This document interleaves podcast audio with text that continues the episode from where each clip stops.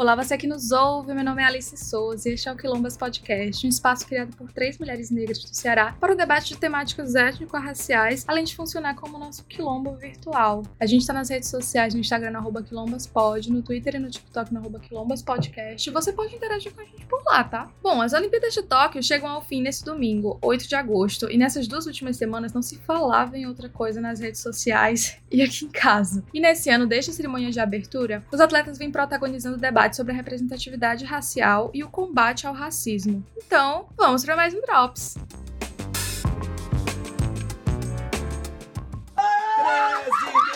13, É prata! É prata!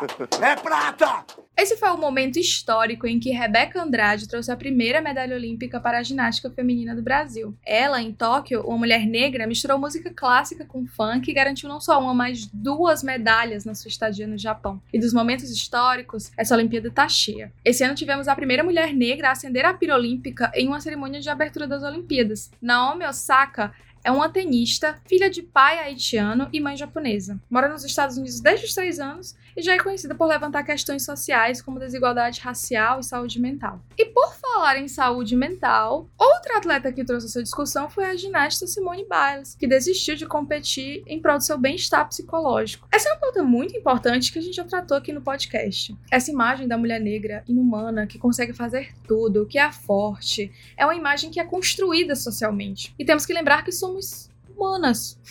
E nossa saúde, tanto física quanto mental, importa para manter a gente viva.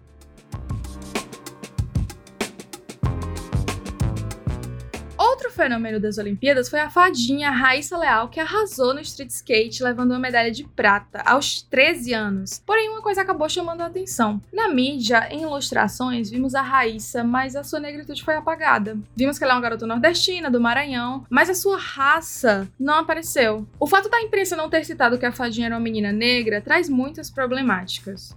Os meios de comunicação são fundamentais não só para a democratização do acesso à informação, eles também exercem uma função estratégica fundamental na formação dos imaginários coletivos. Esse é Bruno de Castro, jornalista e editor do Ceará Crioulo, coletivo de comunicação antirracista daqui de Fortaleza.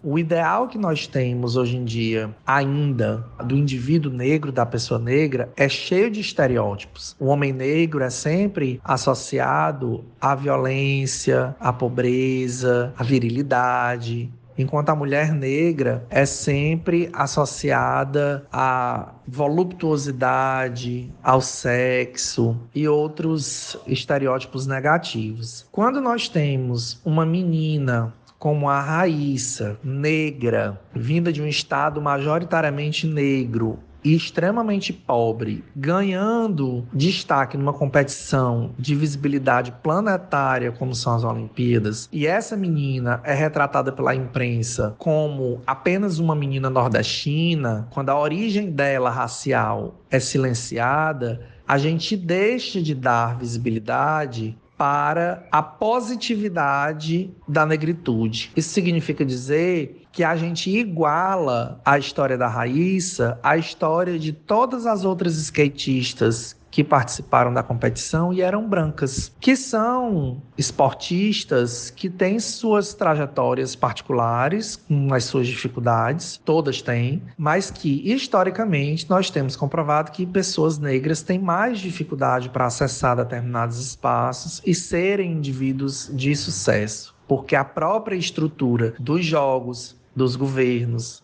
das universidades não se prepara para receber indivíduos negros. São indivíduos pensados a partir da perspectiva do homem branco. Então, negar, invisibilizar a raça da Raíssa é igualá-la às concorrentes brancas que ela teve que enfrentar e que certamente tiveram uma trajetória que não se compara à trajetória dela de dificuldades, inclusive estruturais. Bom, a Raíssa nasceu em Imperatriz, no Maranhão. Essa é uma cidade com várias desigualdades sociais. De acordo com o último censo do IBGE, a incidência da pobreza no lugar é de 55,28%. Isso não pode ser desconsiderado quando você narra a história de uma figura como a Raíssa, porque essas dificuldades fazem parte do entorno dela. Então eu não tenho como desconsiderar que a Raíssa, por ser uma menina negra e de um estado pobre, extremamente desigual, como é o Maranhão. Eu não posso desconsiderar todo esse entorno dela quando ela chega onde ela chegou, ganhando medalha de prata nos Jogos Olímpicos de Tóquio. Ao igualar a Raíssa às competidoras brancas, você impede que outras meninas negras, skatistas, pobres se vejam na Raíssa e enxerguem na própria trajetória a possibilidade de elas serem esportistas de sucesso como a Raíssa é, como a Raíssa se tornou. E a gente não pode, enquanto veículo de comunicação, negar isso às pessoas. Se as pessoas brancas têm o direito de assistirem às Olimpíadas e se enxergarem em atletas brancos e se inspirarem nesses atletas para essas pessoas também serem é, vitoriosas, as pessoas negras também têm que ter esse direito. A Raíssa é uma imensa oportunidade que nós temos de reforçar a importância da nossa raça e de a gente projetar a negritude como uma raça possível de ser uma raça de sucesso, uma raça intelectual, uma raça com qualidades e não só com defeitos, como historicamente as empresas de comunicação costumam retratar a etnia negra. Ainda tivemos vários outros atletas negros que arrasaram nessas Olimpíadas e mostraram pra gente que investimento em esporte na periferia é fundamental. Não só em esporte, mas investimento em toda essa juventude. A gente falou um pouco sobre isso no nosso Quilombas entrevista com o cantor Carlos Galo, mas é muito importante a gente trazer essa discussão para esse ambiente aqui também. Teve Abner Teixeira, que foi bronze no boxe, teve Alisson dos Santos, bronze no atletismo aos 21 anos, gente. O que, é que vocês estavam fazendo com 21 anos? Anos. Eu tava surtando na faculdade. Ana Marcela Cunha também com ouro na maratona aquática. E assim, a gente não percebe essa maioria negra trazendo essas medalhas pro Brasil e isso sendo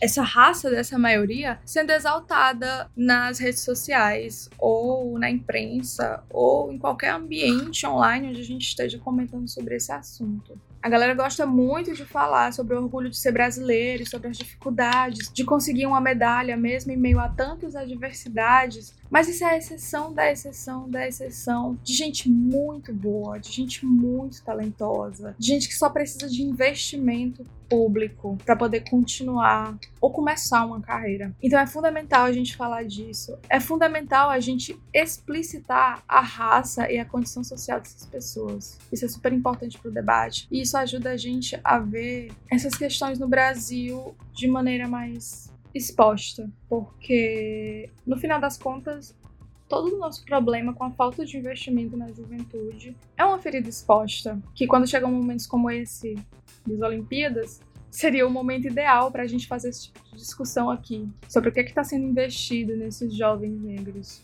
E a gente precisa cobrar para poder ter mais outros Alisson dos Santos, para poder ter mais Abner Teixeiras, para poder ter várias Anas Marcelas Cunhas, para poder ter várias Raíssas, para poder ter várias Rebecas